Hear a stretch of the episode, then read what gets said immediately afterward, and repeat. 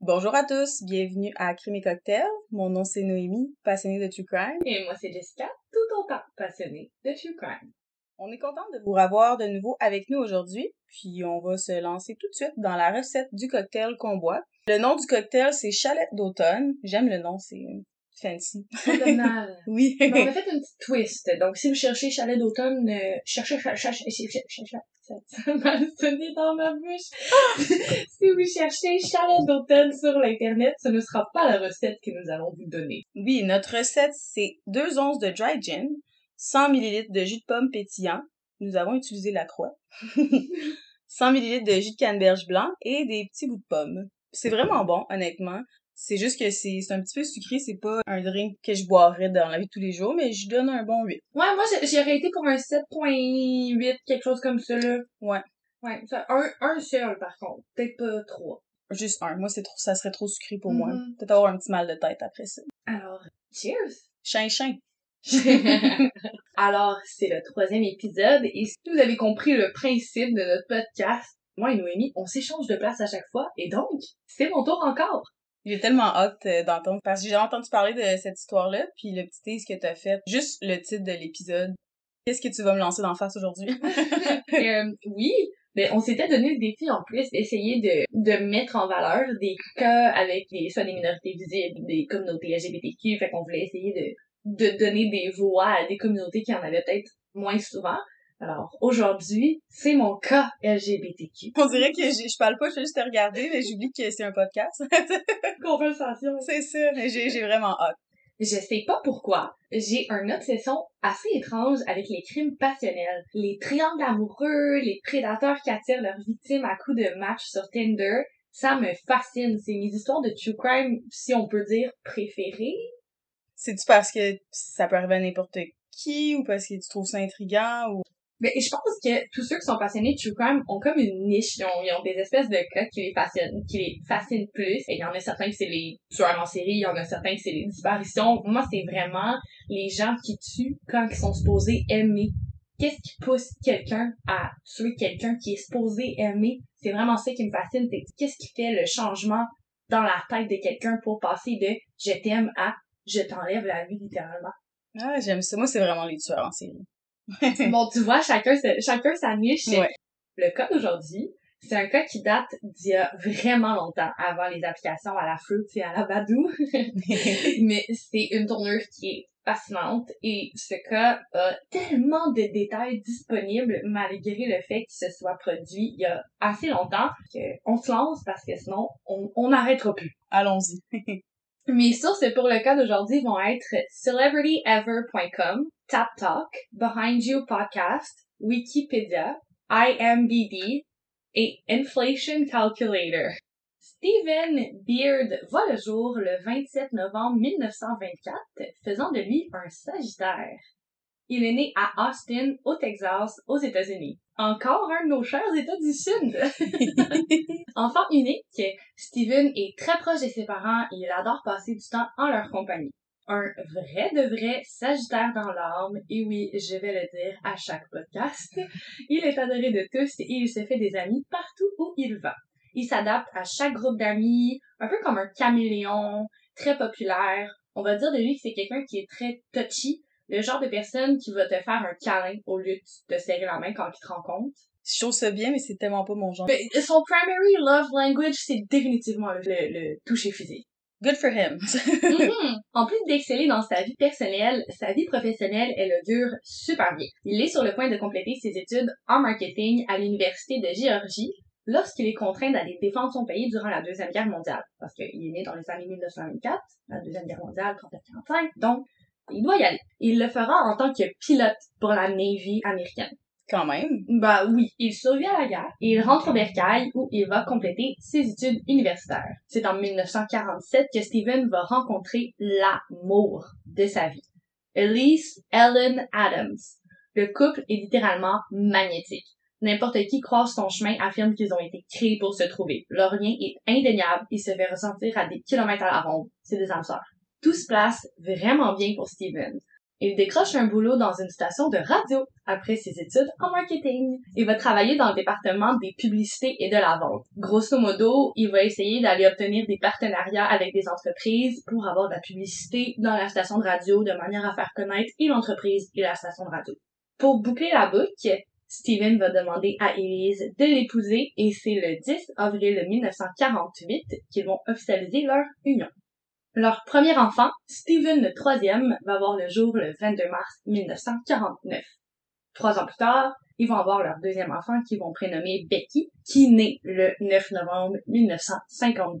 Et le 18 novembre 1953, leur dernier enfant, Paul, va voir le jour. J'aime tellement ça, Becky, comme nom. C'est un de mes personnages préférés dans le film Petit Pied, les dinosaures. oh mon dieu, j'aimais tellement ça! Ça, en plus, c'est une autre histoire de True Crime, l'actrice qui jouait Becky, mais on ne plongera pas là-dedans aujourd'hui. Donc bref, la famille, elle est plus qu'heureuse. Ils vivent un rêve, littéralement. Les enfants sont somme toute de bons petits humains, faciles à élever, et le couple n'éprouve aucune difficulté suite à la naissance de leurs enfants. On le sait, des fois, avoir des enfants, ça peut éloigner un couple parce que c'est vraiment pas tâche facile. Pour eux, c'est le contraire. Élever des enfants ensemble, ça fait juste accroître leur complicité. La carrière de Steven bat son plein. Il se fait remarquer par plusieurs entreprises parce qu'on se rappelle, il s'en va pitch pour la station de radio. Donc, il est toujours à l'extérieur de la station de radio. C'est pas comme s'il travaillait dans les studios. Donc, il va se faire remarquer. Il va se faire remarquer comme étant quelqu'un qui a de fortes capacités pour vendre son point, quelqu'un de littéralement super charismatique et il va se faire offrir un poste dans une grande compagnie publicitaire en tant qu'assistant au PDG. Il va continuer d'exceller dans cet emploi et il va aussi prendre des notes mentales. Donc, il va regarder son patron fonctionner, comment est-ce qu'il gère sa business, et il va obtenir un poste de haut directeur pour une compagnie Fox Broadcasting. C'est littéralement la compagnie qui fait Fox News. Méchant grosse compagnie, c'est bon? Il est certain que si tu es passionné de théorie du complot comme moi, tu connais la chaîne d'information Fox News. Oh oui. Il euh, y a aucun lien pertinent à faire avec le fait que Steven travaillait chez Fox News, c'est juste que je trouvais que c'était un point super intéressant à souligner. Nul besoin de te dire que la famille ne se plaint pas du succès que Steven vit. Il vit littéralement le rêve américain. Steven, c'est un self-made millionnaire. Il en est super fier. Pourquoi est-ce qu'il en profiterait pas pleinement? Les enfants, le couple, tous les membres de la famille se gâtent abondamment. Vêtements dernier cri, souper dispendieux dans des restaurants de grande renommée, organisation des fêtes les plus extravagantes, les plus divertissantes les unes de les autres, voyages annuels dans les quatre coins du monde. Leurs destinations fétiches sont la Chine et l'Europe. Ils vont adopter deux chiennes, Megan et Nikki, et Elise va développer un lien très très très très fort avec Megan. Le chien la suit partout, et Elise répète souvent à quel point elle s'est entichée de la bête. L'histoire, j'ai aucune idée c'est quoi, mais juste le, que tu dises deux petits chiens, le Megan Nikki, puis que la, la femme est vraiment attachée à un d'eux, on dirait que ça a ouvert un tiroir dans mon cerveau de quelque chose que, que je connais déjà, mais j'ai aucune idée c'est quoi. mais tu sais, on s'entend là, toi et moi, on est des passionnés de true crime. Il y a des chances que après ma barre, on pense qu'on connaisse pas l'histoire, que l'une et l'autre on se compte, puis au milieu de l'histoire, on soit comme « Oh mon dieu, je le sais! » Ouais, c'est pas grave c'est quand même le fun et ça fait découvrir l'histoire à nos auditeurs. Effectivement, c'est exactement où je m'en allais. Il y a des ces personnes qui vont tout simplement changer quand ils vont vivre leur montée vers le succès. leurs valeurs vont s'estomper, leur soif d'argent va devenir plus forte que tout ce qui leur a été appris comme valeur et vont devenir fondamentalement mauvais. Bah, malgré la fortune grandissante de Steven, il va rester l'homme noble et agréable que tous ont toujours connu. Le succès, l'argent, ça sert juste à profiter de la vie avec sa famille. Il est qualifié comme un homme d'affaires très présent et pour qui la quête ultime n'est pas la richesse. On le sait, c'est un classique cliché. Le PDG d'entreprise va rarement avoir du temps pour concilier vie familiale et vie professionnelle. Steven a toujours été capable de faire ça avec merveille. Steven, c'est un bon vivant. Voilà tout. Au courant de sa fructueuse carrière, il va confonder la chaîne de télévision K BOV, K-B-O-V, moi je, je la connais pas, mais il va crouler sous les profits. À un certain moment, il va vendre ses actions pour 51 millions de dollars. On est dans, dans les années 2000. Ah, c'est beaucoup d'argent. Ouais, voilà. Je te démontre, les choses vont très bien pour l'homme d'affaires, tellement bien qu'il va décider de prendre sa retraite super jeune. L'âge exact, je n'ai pas été en mesure de la trouver, mais selon la ligne du temps que j'ai retracé, Steven avait environ 55 ans quand il a pris sa retraite. Tout qu'un espoir. 55 ans millionnaire, self-made, c'est très rare. Vraiment. Par contre, c'est un sagittaire. C'est un vrai workaholic. Il ne peut pas s'arrêter malgré le fait qu'il prend sa retraite et il va débuter son entrée dans le monde de l'immobilier. Il va commencer à investir et ses profits ne vont qu'augmenter. Donc, il croule sous les profits, Steven. Et sincèrement, moi, je suis tellement impressionnée par la montée de Steven, élever trois enfants, deux chiens, entretenir une relation saine, et réussir à gérer autant de projets, c'est digne de mention. Selon les informations que j'ai été en mesure de regrouper, il semblerait qu'Elise était une mère au foyer pour les trois enfants. Elise, c'est une grande fan de golf. Elle est membre d'un club, le Country Club, et elle pratique son sport favori aussi souvent que trois fois semaine. Elle non plus, elle ne changera pas drastiquement son comportement malgré l'aisance montante de l'aspect financier du couple. Elle reste une personne simple, douce et une excellente partenaire de vie pour Steven qui l'épaule tout au long de sa montée vers le succès. Je sais pas si j'ai bien dit ma phrase, mais Elise, elle va toujours supporter Steven. À un certain moment, Steven va avoir fait un gamble, il va avoir misé de l'argent, il va avoir perdu une grosse partie de leurs économies. Ça l'a jamais créé de tension au sein du couple. Il allait toujours bien. Power couple. Mais littéralement. Ça veut pas dire qu'il y avait pas des chicanes puis qu'il y avait pas de, de tension au sein du couple face à ce qui pouvait arriver. C'est juste que Steven et Elise étaient ensemble contre le problème et non l'un contre l'autre à cause du problème. C'est beau, c'est rare, ça. Ouais, vraiment beaucoup. Un lien d'affaires avec Christian Andriaco, puis Steven, mais les deux ont connu une relation fusionnelle, passionnelle et super saine comme première relation. Les années passent et le succès de la famille Beard continue de subvenir à tous leurs besoins. Éventuellement, les enfants grandissent et eux aussi vont rencontrer leur partenaire de vie, obtenir leurs emplois, débuter leur carrière et donc ils vont déménager d'unifamilial. Elise et Steven vont en profiter pour vivre leur vie de couple, profiter de leur nouvelle tranquillité, passer beaucoup de temps de qualité en amoureux. Ils s'étaient pas retrouvés seuls depuis plusieurs années et cette fois, il y avait nettement de quoi profiter. Voyage en première classe aux quatre coins du monde, restaurant dispendieux, name it, they did it. Steven est heureux, comblé, Elise l'est tout autant. Ils célèbrent 45 ans de mariage et ils s'aiment tout autant, sinon plus, qu'au premier jour. Elise va toutefois commencer à ressentir une énorme fatigue qui va prendre de plus en plus de place dans sa vie. Elle a constamment mal à la tête et elle ne se sent plus autant énergique qu'avant. Peut-être est-elle en ménopause? Elle décide d'aller consulter son médecin. Nous sommes en 1993 et le drame s'abat pour la première fois sur la famille Beard. Elise reçoit un diagnostic très grave. Elle est atteinte du cancer du cerveau. Pire, elle est en phase terminale. Oh, c'est tellement triste. La nouvelle se prend terriblement au sein de la famille, particulièrement du côté de son partenaire de vie. Comment est-ce que la vie peut faire ça? Pourquoi eux? Steven est complètement brisé, mais il tente de tenir le coup pour Elise. C'est le 19 octobre 1993 qu'Elise va perdre son combat contre le cancer et que du même coup, Steven va perdre l'amour de sa vie. Ok, finalement, je sais pas c'est quelle histoire qu'on parle vraiment pas. C'est triste. L'argent fait pas le bonheur. Non, vraiment pas. Steven, comme tu l'as dit, malgré son aisance, il va vivre des moments extrêmement difficiles après la perte d'Elise. Malgré les quelques mois qu'il aura eu pour se faire à l'idée, il n'y arrive pas à croire le sort que la vie va lui avoir réservé. Il peut pas croire que la vie va lui avoir enlevé Elise. Leurs enfants vont tenter de passer de plus en plus de temps possible dans sa compagnie, mais il reste que pour Steven, c'est un énorme choc. Il va s'isoler un petit peu et il va développer une relation relativement toxique avec l'alcool au grand désarroi de ses enfants. Steven avait toujours été un homme avec des limites, il avait jamais pris un verre de trop, ça avait jamais été son genre. Il le savait très bien que Steven s'isolait dans la paix. Eux aussi, ils souffrent pour leur père, mais aussi pour la perte de leur mère. Ils tentent de l'inciter à reprendre goût à la vie. Après tout, c'est ce qu'Elise aurait voulu pour Steven. Steven, pour se sentir un peu plus près d'Elise, va recommencer à fréquenter le Country Club, qui, rappelons-le nous, était l'endroit fétiche d'Elise. Elle y était passionnée du club de golf, elle y allait environ trois fois semaine. C'est à cet endroit-là qu'il va rencontrer Celeste Johnson.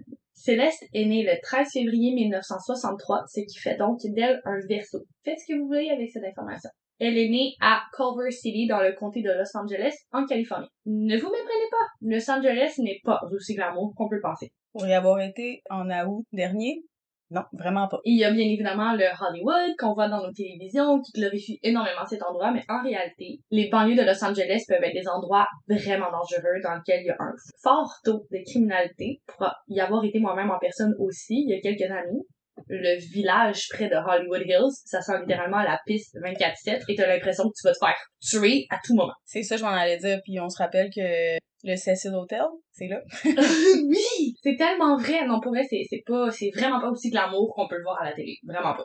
Céleste a une enfance très très difficile. Elle vit dans un quartier assez défavorisé près de Hollywood Hills et elle est adoptée dès un très jeune âge. Elle a de mauvais rapports avec ses parents adoptifs. Elle ne s'identifie pas du tout avec sa mère adoptive et elle va affirmer que son père adoptif l'agresse physiquement tout au long de sa jeunesse, malgré le fait que ça n'a jamais été prouvé d'aucune façon. À un certain point, Céleste va retrouver sa mère biologique. Elle va entrer en contact avec elle et alors qu'elle tente de créer des liens avec sa mère biologique, cette personne va lui dire "Tu n'es pas mon enfant, je ne suis que ton géniteur." C'est raide. Oui. D'un œil extérieur, c'est sûr que Céleste a vraiment beaucoup de childhood traumas. Elle est en lien avec sa famille adoptive, super froide avec elle. Elle entre en lien avec sa famille biologique, encore pire avec elle. Non sans mentionner le potentiel abus sexuel ainsi que l'aspect du rejet. En gros, Céleste, c'est sûr qu'elle est- elle a plein de cicatrices. Son bagage de trauma, il est pesant. Il est lourd, ouais. Céleste va rencontrer l'amour pour la première fois dès l'âge de 16 ans et elle va se prendre d'un homme du nom de Craig. Le couple connecte du fait qu'ils ont tous les, tous les deux vécu une enfance assez difficile et leur situation familiale étant très nocive pour les deux, ils vont décider de déménager dans leur premier appartement dès l'âge de 17 ans. Fous amoureux, ils vont se marier quelques temps après avoir déménagé ensemble et Céleste va rapidement tomber enceinte. Elle va donner naissance à des jumelles et très rapidement, la dynamique change au sein du couple. Ils commencent à se prendre la tête à propos de tout et de rien, et plus les mois passent, plus ils deviennent des personnes complètement différentes de l'une et de l'autre.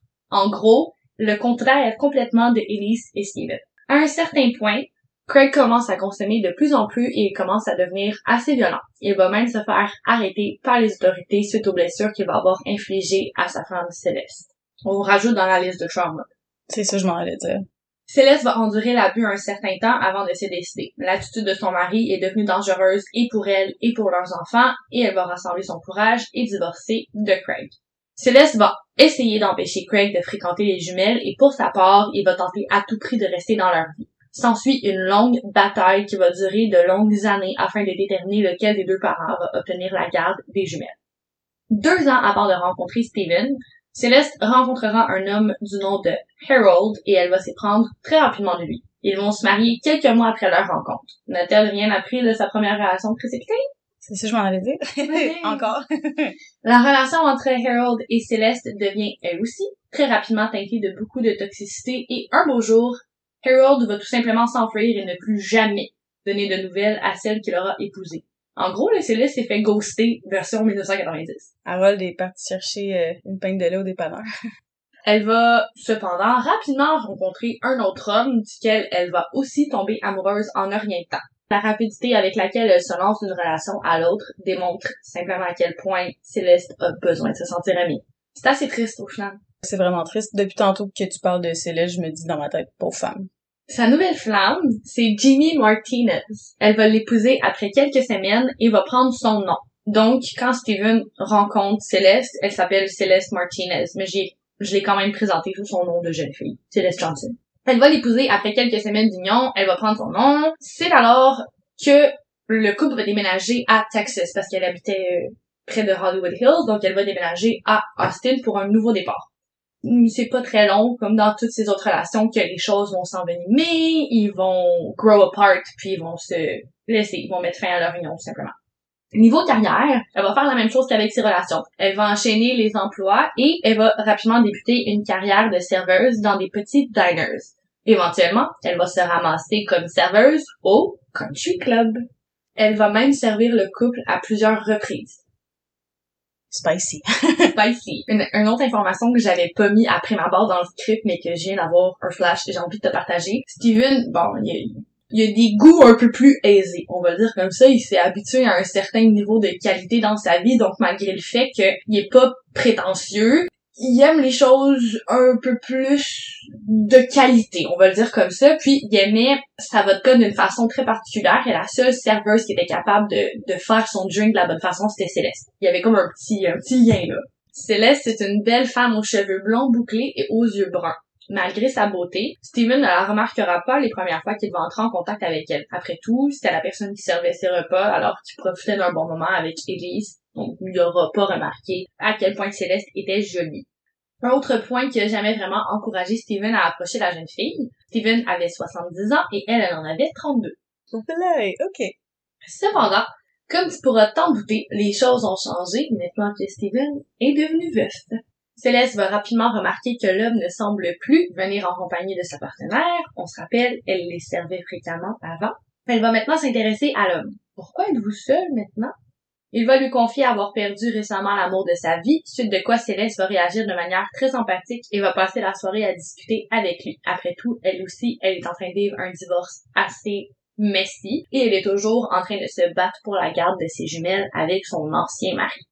L'attention de la jeune femme fait beaucoup de bien à Steven. Il vient de passer au travers de moments extrêmement difficiles. Il mérite bien une petite distraction, non? Il continue d'aller se faire servir par Céleste au country club assez fréquemment et finit par l'inviter au restaurant. Tu te douteras bien d'où je m'en vais. Ils tombèrent rapidement amoureux. Obviously. Leur mode de vie étant très différent, Steven prit rapidement Céleste sous son aile en lui offrant un emploi très lucratif en tant qu'assistante à domicile.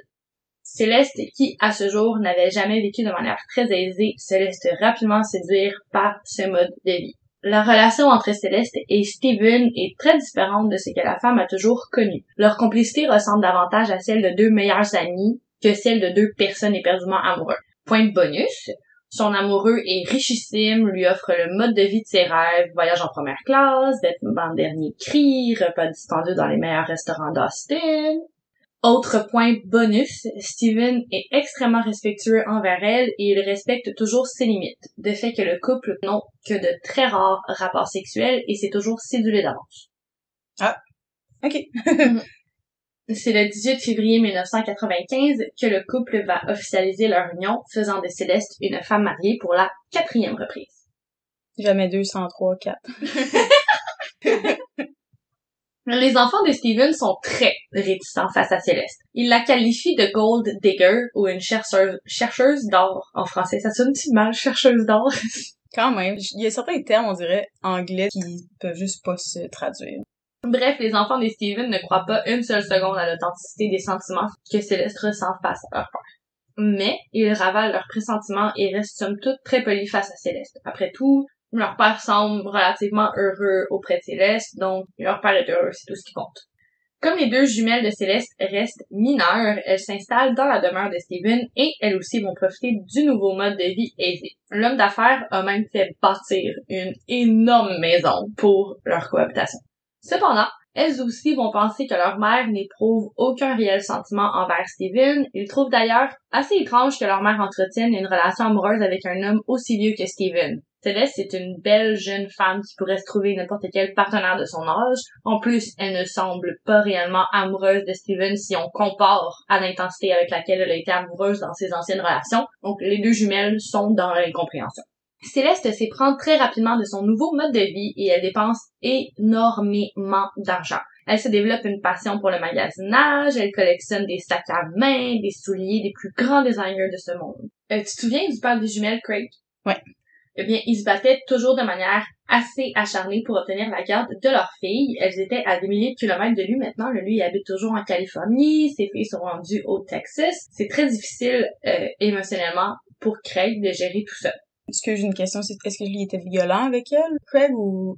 Céleste affirme que oui. C'est pas confirmé nulle part. Ok, c'est bon. Éventuellement, la cour tranche. Une des jumelles va rester avec Céleste et l'autre va vivre avec Craig. C'est terrible. C'est horrible. Ça me fait penser à la trappe parent, le film. Avec Lindsay, Lindsay Oui, ouais, oui. ouais. Encore théorie du complot, là, avec la jumelle qui a peut-être peut-être pas existé, qui a peut-être été tuée par Disney. Oui, donc, Bref, ça me fait littéralement penser à ça. Je pensais, pour vrai, je pensais que ça arrivait juste dans les films, ce genre de choses-là. Je pensais pas que tu pouvais littéralement séparer des jumeaux jumelles. Je suis pas humain. Ce juge-là est horrible. Je peux pas concevoir que la cour ait délibérément décidé de les, de les séparer talk about emotional damage.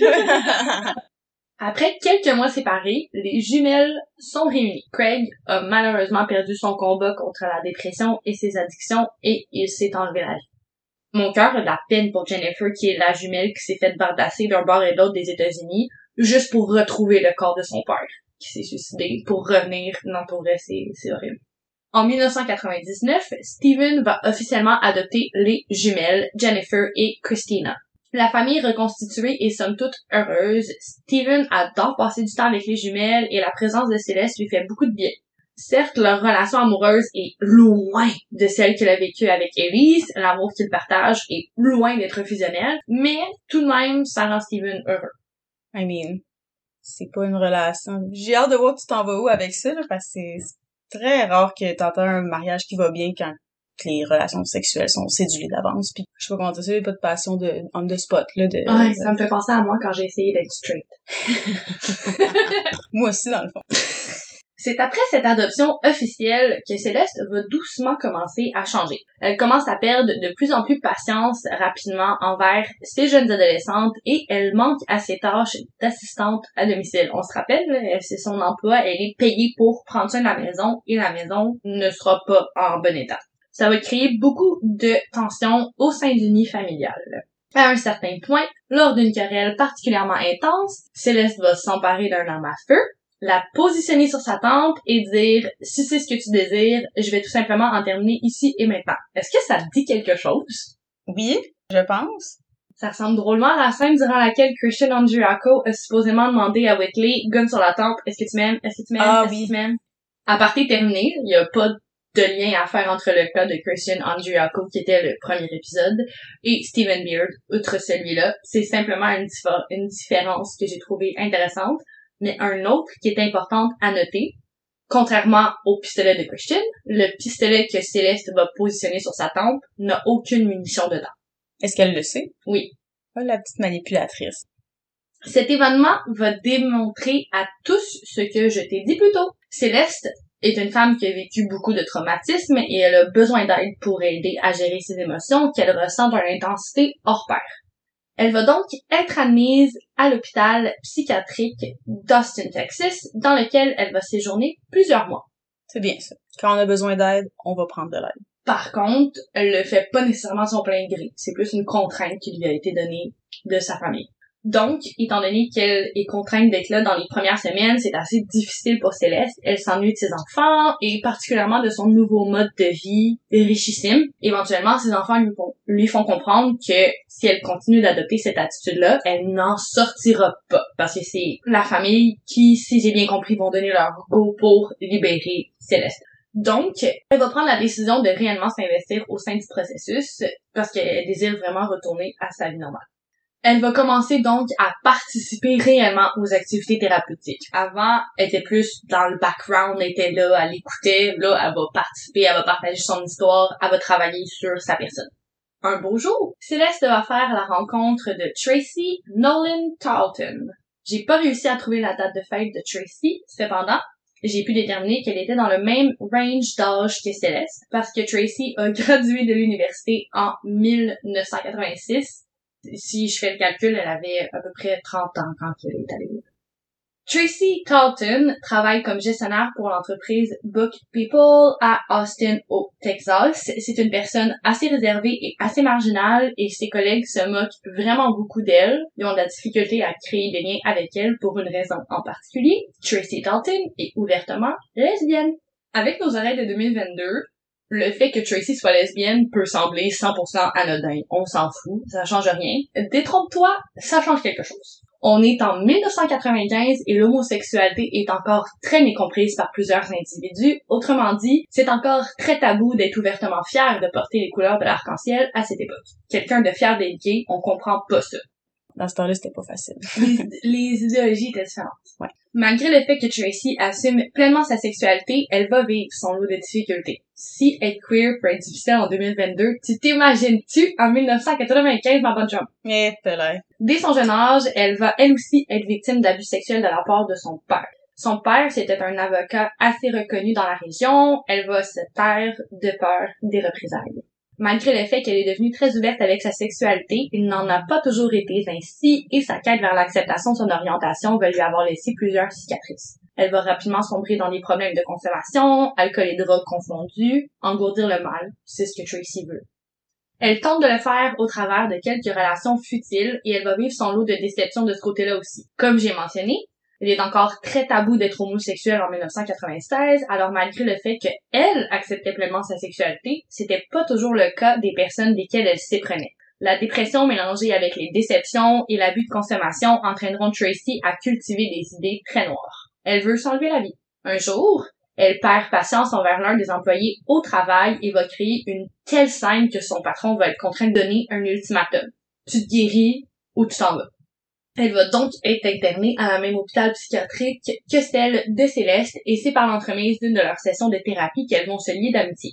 Les deux femmes ont toutes les deux été internées pour leur tendance suicidaire et elles se rejoignent sur ce point. Elles ont également été toutes les deux abusées lorsqu'elles étaient enfants. Un autre point sur lequel elles réussissent à se rejoindre, elles veulent toutes les deux réapprendre à apprécier les petites choses de la vie. Pourquoi ne pas le faire à deux? C'est ça, à deux. Comme dans toutes ces relations, Céleste devient très rapidement proche de Tracy. Et par proche, I mean proche. Je pense que tu dois savoir où je m'en vais avec tout ça et avoir ton petit regard coquin, je sais que t'as compris.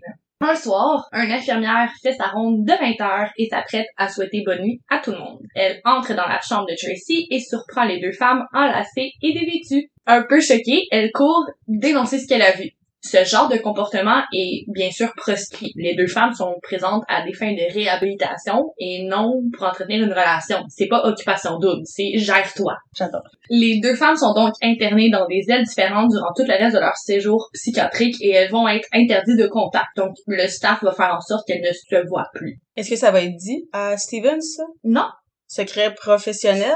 Ouais. Guillemets, ok. Il y a personne qui le sait. Ça, ça, ça ben, spoiler alert, ça l'a juste sorti plus tard dans les enquêtes. Dès leur sortie, Tracy et Céleste renouent et se décrivent comme de meilleurs amis. Elles passent énormément de temps ensemble, mais Steven ne s'en sent pas dérangé du tout. Il doit voir ça d'un œil vraiment positif en plus. Il doit se dire, ça va aller mieux. C'est ça, ils vont s'aider. Pour les gens autour, la relation entre les deux femmes semble être beaucoup plus que de la simple amitié. Les deux meilleurs amis sont souvent vus en train de partager un tête à tête au restaurant, main dans la main, yeux dans les yeux, yeux qui pétillent, le classique. Les deux jumelles habitant toujours avec Céleste et Steven, elles remarquent également des comportements qu'elles aussi jugent douteux.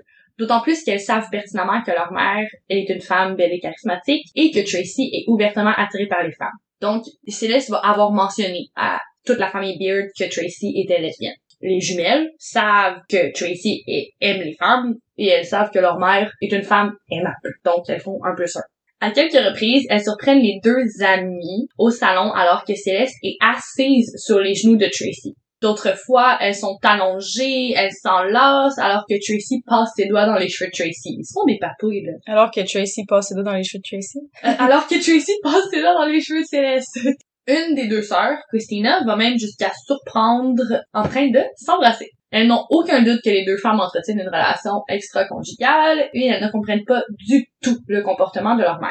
Elles qui n'approuvaient à la base pas leur relation avec Steven, là, ils ont appris à aimer Steven et là, ils pognent leur mère en train de tromper Steven. Ils comprennent juste pas comment est-ce que leur mère peut agir- peuvent agir ainsi. Puis, ils sont un peu à l'âge où ils commencent à comprendre, à créer leur propre esprit critique. Et c'est toujours à cet âge-là que ça passe ça casse avec tes parents. Puis pour eux, ça semble cassé. Elles ne s'identifient pas du tout au comportement de leur mère et elles enlèvent leurs lunettes d'idolation qu'on idolâtre toujours nos parents et elles réalisent que Céleste, c'est une femme pleine de défauts.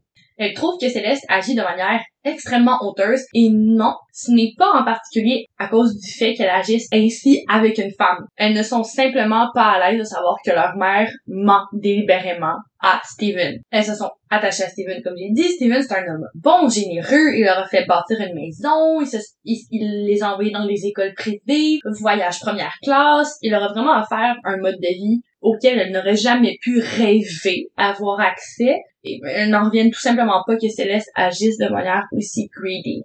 Elles confrontent leur mère à un certain moment, et je cite qu'est-ce que Céleste va dire? Aux jumelles. Elle va dire, c'est pas parce que Tracy est une sale lesbienne que j'en suis une aussi. Homophobie interne. Je sais pas si ça se dit comme ça en français, là, mais... Homophobie internalisée, interne? Ouais. L'homophobie à l'intérieur de toi, Bonichi. Et voilà. Elles vont donc éventuellement tout avouer à Steven. Si Céleste n'assume pas, elles vont l'assumer à sa place. Ce sera à Steven de décider si lui, il veut continuer dans cette relation ou non. Qu'il décidera éventuellement de faire, malgré les mois que cette nouvelle va causer au sein du couple. Steven est catégorique. Céleste doit couper tout contact avec Tracy et il veut plus jamais, jamais, jamais, jamais la revoir près du domicile. Avec raison. Ben oui. Tu trouves que ton partenaire te trompe, si tu veux continuer, T'as pas le que- goût de faire des soupers à trois, mettons. Not a throuple, a couple. Céleste pleure dans les bras de Steven et elle se confond en excuses. Elle s'est fait amadouer alors qu'elle était faible mentalement et il se doit de lui pardonner. Après tout, c'est lui qui l'a forcé à entrer dans cet hôpital psychiatrique, non? Le gaslighting, ouf! Elle va même jusqu'à avoir des propos homophobes et va aussi loin que d'accuser Tracy d'avoir profité d'elle. Elle lui promet de ne plus jamais voir Tracy. De toute façon, c'était l'occasion qu'elle attendait pour la kick-out de sa vie. Les choses vont donc se calmer au sein du couple, malgré le fait que Céleste passe de nombreuses heures cachées à parler à une personne mystérieuse au téléphone et qu'elle passe de nombreuses heures durant le jour et même des fois de longues soirées durant avec une autre personne tout autant mystérieuse. Mystérieuse, entre guillemets. Tu te douteras que cette personne, c'était Tracy. Elle ne coupera jamais les ponts avec Tracy. En fait, elle va continuer d'entretenir une relation extra-conjugale, mais cette fois-ci, elle va faire bien attention de se cacher. Ben, j'imagine que tu te demandes, mais pourquoi est-ce que Tracy reste là-dedans? Pour Tracy, Céleste et elle vivent une incroyable histoire d'amour. Grâce à cet amour, les deux femmes ont repris goût à la vie et se sont sauvées l'une l'autre littéralement. Ce que Céleste va affirmer à Tracy, c'est que Tracy l'aide à accepter sa vraie personne, sa vraie sexualité. Céleste a toujours interné son désir d'être avec des femmes et c'est Tracy qui lui offre la possibilité d'accepter cette partie-là d'elle-même. Et donc, les deux femmes vont continuer leur relation et le tout dans le dos de Steven. Tracy est convaincue de l'authenticité des sentiments de Céleste. Sa compagne est sa plus one à tous les événements professionnels et plusieurs des collègues de Tracy affirment que les deux femmes étaient ouvertement en relation amoureuse. On s'entend quand on apporte son partenaire de vie à des événements professionnels, des parties de Noël et tout ça, ça paraît qui qui est en couple, qui qui est pas en couple, ça paraît même qui qui est amoureux de qui qui l'est pas pour son anniversaire ou pour un, événement qui était important de souligner, Tracy va recevoir de la part de Céleste une carte intitulée à la personne que j'aime, to the one that I love. À un certain point, Céleste affirme à Tracy que son mari Steven a des comportements extrêmement abusifs envers elle. Elle l'accuse de lui porter des coups et de souvent monter le ton contre elle. Je vais citer Tracy à un certain moment dans toute cette affaire, donc euh, le prochain flow, ça va être Tracy mot pour mot. Céleste disait souvent que Steven était dégoûtant. Elle pensait que c'était un homme ridicule, vieux et gros. Ce n'était pas simplement l'apparence physique de Steven qu'elle détestait. Il s'agissait de la façon dont il la traitait. Il était constamment en train de la blesser émotionnellement, de la rabaisser et d'invalider ses sentiments. Il l'a torturée émotionnellement jusqu'à ce qu'elle devienne une personne suicidaire. Elle était terrifiée à l'idée de le divorcer. Elle disait qu'elle ne pourrait jamais, qu'il allait toujours la retrouver. Elle disait qu'elle ne pourrait jamais s'enfuir de son emprise. Céleste se sentait comme une prisonnière dans sa propre maison. Elle m'avait entièrement convaincue que le comportement abusif de Steven allait la conduire au suicide. J'étais amoureuse de Céleste et à ce moment-là, j'étais convaincue qu'elle aussi était amoureuse de moi. Elle fait juste profiter de tout le monde autour d'elle. Et la façon qu'elle décrit sa relation avec Steven à Tracy, c'est littéralement comment elle traite Steven. Talk about toxic. Oui. Tu te souviens lorsque j'ai dit qu'elle faisait attention pour se cacher maintenant? Bien, tu t'es pas demandé comment est-ce que Céleste a réussissait à esquiver les possibles questionnements de Steven? Oui, effectivement. La réponse c'est dégueulasse. Est-ce que t'es prête? J'ai peur. Elle le droguait. Arrête. Ah ah, elle allait écraser les somnifères de l'ecstasy, le mettre dans sa nourriture, dans son alcool. Elle va même remplacer sa vodka pour de l'Everclear, qui à cette époque-là, c'était un alcool qui n'était pas réglementé et donc pouvait avoir un taux d'alcoolémie allant jusqu'à 95%. Elle est complètement folle. Ah ah, elle empoisonne son mari. là. À un certain moment, elle va même dire à Tracy, bon, les cocktails mortels que je donne à mon mari vont bien finir par le tuer. À un autre moment, elle va même mentionner, en compagnie de ses filles jumelles, pourquoi est-ce qu'il meurt simplement pas? Why doesn't he just die? À leur plus grande horreur, les jumelles sont horrifiées. Elles adorent Steven, comprennent pas pourquoi leur mère a adopté un tel comportement avec lui du jour au lendemain, lui qui a toujours été tellement généreux avec elle. Tracy, elle, elle comprend. C'est la seule qui connaît la vérité après tout. Elle se fait constamment répéter à quel point l'homme adopte un comportement odieux envers Céleste et envers les jumelles. Moi, sincèrement, d'un œil extérieur, je pense qu'étant donné que Céleste savait que Tracy avait vécu de l'abus physique en étant jeune, Elle savait que c'était une corde sensible, donc elle a joué dessus. Ah, elle savait ce qu'elle faisait à 100%. Elle est convaincue, Tracy est convaincue que la vie de sa douce est mise en danger aux mains de Steven. Homme qui, je tiens encore une fois à le réitérer, est généreux, incroyablement patient envers Céleste. Steven, c'est une bonne personne. Mais Céleste est une fine manipulatrice et donc réussit à convaincre Tracy du contraire.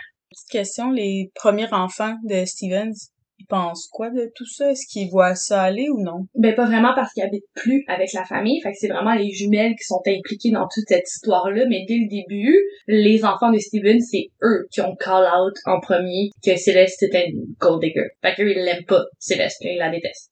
Ils viennent pas trop souvent à la maison. Tu sais, je veux dire, en même temps, si Steven était au courant que ses enfants, c'était pas les fans numéro un de Céleste, est-ce que tu penses qu'elle allait appeler ses enfants? Puis, hum, Céleste a fait ça? Non. Non, c'est vrai. Ok, c'est bon.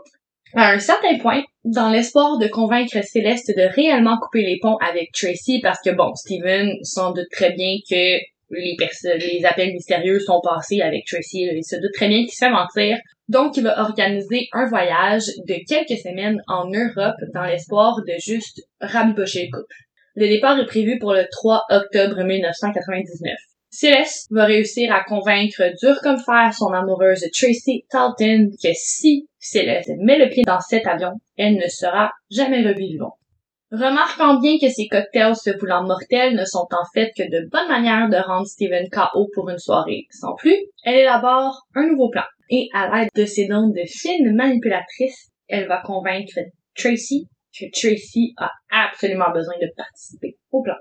Convaincue qu'elle s'apprête à sauver la vie de la femme dont elle est éperdument amoureuse, Tracy se rend au domicile de la famille Beard le 2 octobre 1999. Elle est armée d'un fusil, elle se rend dans la chambre du couple et pointe son arme vers un Steven qui dort à point fermé. Elle va tirer sur Steven Beard en fermant les yeux et elle l'atteint à l'estomac avant de quitter le domicile. Steven se réveille automatiquement et crie pour Céleste. Céleste, pour sa part, elle ne dort pas avec lui. Elle dort dans un autre aile complètement de la maison, sous prétexte que les ronflements de Steven sont soudainement devenus trop durs, trop forts pour qu'elle soit capable de dormir. D'ailleurs, le système de sécurité dernier cri que le couple s'est acheté il y a quelques semaines n'est pas enclenché, malgré le fait qu'il l'ait été soir après soir depuis son installation. Surprise, surprise. J'ai, j'ai, j'ai mal pour Steven. Je retire totalement ce que j'ai dit tantôt. Il y a un autre ressemblance que je veux pointer entre le cas de Stephen Beard et de Christian Andriaco. Et là, je suis désolée pour les oreilles sensibles, je vais sacrer. Calice que les deux femmes dont ils sont tombées amoureuses sont dégueulasses. Des déchets humains, littéralement, j'ai pas d'autres termes, là. Ça me répugne, ça me fait mal pour eux, ça me fait vraiment mal pour leur famille qui ont vécu tout ça. Les pauvres enfants, les pauvres jumelles. Tout le monde, tout le Mhm. monde est impliqué. Horrible. De retour à l'histoire, la maison dans laquelle le couple vive est énorme à un point tel, comme je t'ai dit, que ils sont dans deux ailes différentes de la maison. Donc le coup de feu, techniquement, c'est possible que Céleste ne l'ait pas entendu. Les jumelles, eux, avaient rien entendu et ils dormaient dans la même aile que Céleste. Donc vraiment, c'est vraiment possible que Céleste n'ait pas entendu euh, ce coup de feu. À un certain moment, par contre, elle va se réveiller. Et Steven, lui, de son côté, avait réussi à téléphoner le 911, donc les secours sont là, et quand Céleste va traverser jusque dans la moitié de la maison où Steven était, elle va voir des policiers, elle va demander ce qui se passe, puis là, elle va devenir assez hystérique, elle va essayer d'a- d'avoir accès à la scène, et qu'est-ce qu'une des policières va remarquer? C'est que la femme qui, allegedly just woke up, porte une brossière. C'est spécial. Moi, je dors pas avec une brossière. Non, vraiment me pas. payes cher pour que je dors avec une brossière. Très cher. Elle dormait pas. Elle vient pas juste réveiller. Impossible. Steven sera transporté en ambulance jusqu'au centre hospitalier le plus proche. Ok. J'aurais pu écrire le script de façon à ce que je te garde en haleine encore vraiment longtemps. Encore une bonne heure. Mais je vais dire la vérité tout de suite. Steven ne survivra pas à ses blessures. Initialement, il va survivre, il va donner espoir à sa famille, mais il va succomber tragiquement d'un caillot de sang suite au 10 coups de feu le 22 janvier 2000. Ah, c'est vraiment triste. Ça, c'est horrible. J'ai de la peine pour euh, lui et sa famille. je me mets à la place de ses enfants puis c'est juste abominable. En plus de penser que tu vas le revoir, il va s'en sortir. La seule chose qui me console dans cette mort, c'est que les enfants de Steven, eux, se consolent du fait que Steven et Elise sont réunis. À ce point, comme je te dis, j'aurais pu continuer de te garder dans l'aine vraiment longtemps, de te faire un retracé de l'enquête policière. J'ai décidé de me concentrer davantage sur le portrait de la vie des personnes impliquées, ce que je peux dire, c'est qu'à un certain moment, la police a retracé chemin vers Tracy, entre autres à cause qu'il y avait une douille de balle qui était retrouvée sur les lieux du crime. Et c'est le 8 octobre 1999 qu'ils vont arrêter Tracy Talton pour le meurtre de Stephen Beard. Lors de son interrogatoire, elle ne va jamais mentionner l'implication de Céleste dans cette affaire. Quelques heures après son arrestation, sa caution va être soudainement payée et elle marche librement et vaque à ses occupations quotidiennes. Et oui, Céleste et Tracy sont toujours ensemble. OK. C'est Céleste qui a payé la caution à Tracy. Il y a aucune source qui confirme que, mais moi, je, je, je suis sûre que oui. Elle a été arrêtée pour ça. Pour avoir tiré sur Steven. Puis elle a continué de dater Tracy. Pas très subtil son affaire. Puis c'est pas juste qu'ils continuent de se dater, là. C'est comme, ils vivent la vie que Steven et Céleste vivaient ensemble, là. Voyage, euh, restaurant. Parce que quand Steven est décédé, il a laissé un, une allocation hebdomadaire à Céleste. Donc, elle n'a pas obtenu un montant fixe, mais elle obtenait à chaque semaine un montant qui était largement suffisant pour subvenir à tous ses petits désirs. C'est lors du début de l'été de l'an 2000 que les choses vont commencer à se compliquer entre les deux amoureuses et Céleste va continuer sa tradition de terminer ses relations aussitôt que ça se complique. Et c'est au début mai-juin de l'année 2000 que Tracy et Céleste vont rompre. Tracy vit un moment vraiment difficile. Elle a risqué littéralement sa vie et sa liberté pour une femme qui au final l'a quitté. Elle va tenter de se suicider suite à ce rejet, Tracy, et elle va survivre c'est le 16 février 2001 que Tracy Talton va être officiellement arrêtée pour le meurtre de Stephen Beard. À ce point, elle n'a toujours pas mentionné l'implication de Céleste à qui que ce soit des autorités policières. Elle se fait offrir nombreux accords de plaidoyer en échange de vendre Céleste. Les enquêteurs se doutent très très très très très bien de l'implication de celle-ci. Ses propres enfants ont témoigné contre elle aux enquêteurs, mais Tracy refuse catégoriquement de vendre Céleste. Le brainwash est puissant. C'est alors qu'elle est en attente de son procès officiel et toujours détenue derrière les barreaux qu'elle va entrer en contact avec un article de journal. Cet article va à la fois briser le cœur de Tracy et lui ouvrir les yeux complètement. Elle lit que Céleste est mariée à un homme du nom de Cole Johnson et ça depuis le 3 juillet 2000. Littéralement environ deux semaines après leur rupture. Elle est mariée. Mariée. OK. L'article mentionne le mode de vie extrêmement luxueux que le couple se permet suite à l'héritage laissé par la mort de Steven. L'article est littéralement en train de preach Céleste pour s'être relevée autant rapidement de la mort de son mari. Céleste, c'est une plaie. Et donc Tracy comprend tout. Elle en vient à la même conclusion que toi. Elle voit maintenant clair dans le jeu de celle qu'elle a jadis aimée de manière aveugle. Céleste l'a littéralement utilisé pour l'argent de Steven. Tracy est démolie et elle tombe en tabarnak. Elle décide donc d'accepter les accords de plaidoyer et de témoigner contre Céleste et de divulguer toute la vérité, juste la vérité. Et lors de l'audience en mars, elle va avouer à tous l'implication intense de Céleste. Et c'est le 28 mars 2002 que Céleste sera finalement arrêtée pour le meurtre de Stephen Beard. Enfin. C'est en 2003 qu'elle va être reconnue coupable du meurtre de Steven et qu'elle écopera d'une peine de prison à vie. Elle sera toutefois éligible pour une demande de libération conditionnelle dès 2042. Pour ce qui est de Tracy, elle, elle va écoper d'une peine de 20 ans. Elle va voir sa demande de libération conditionnelle être acceptée en août 2011 et elle va déménager à San Antonio et essayer de se réhabiliter de toutes ces dernières années. Elle aura dit lors de l'audience, Stephen Beard et moi-même avons été trahis par la même femme. Le juge, pour sa part, aura dit, alors que Céleste détestait son mari, elle adorait son argent et elle a utilisé son amoureuse, Tracy Dalton, pour l'obtenir.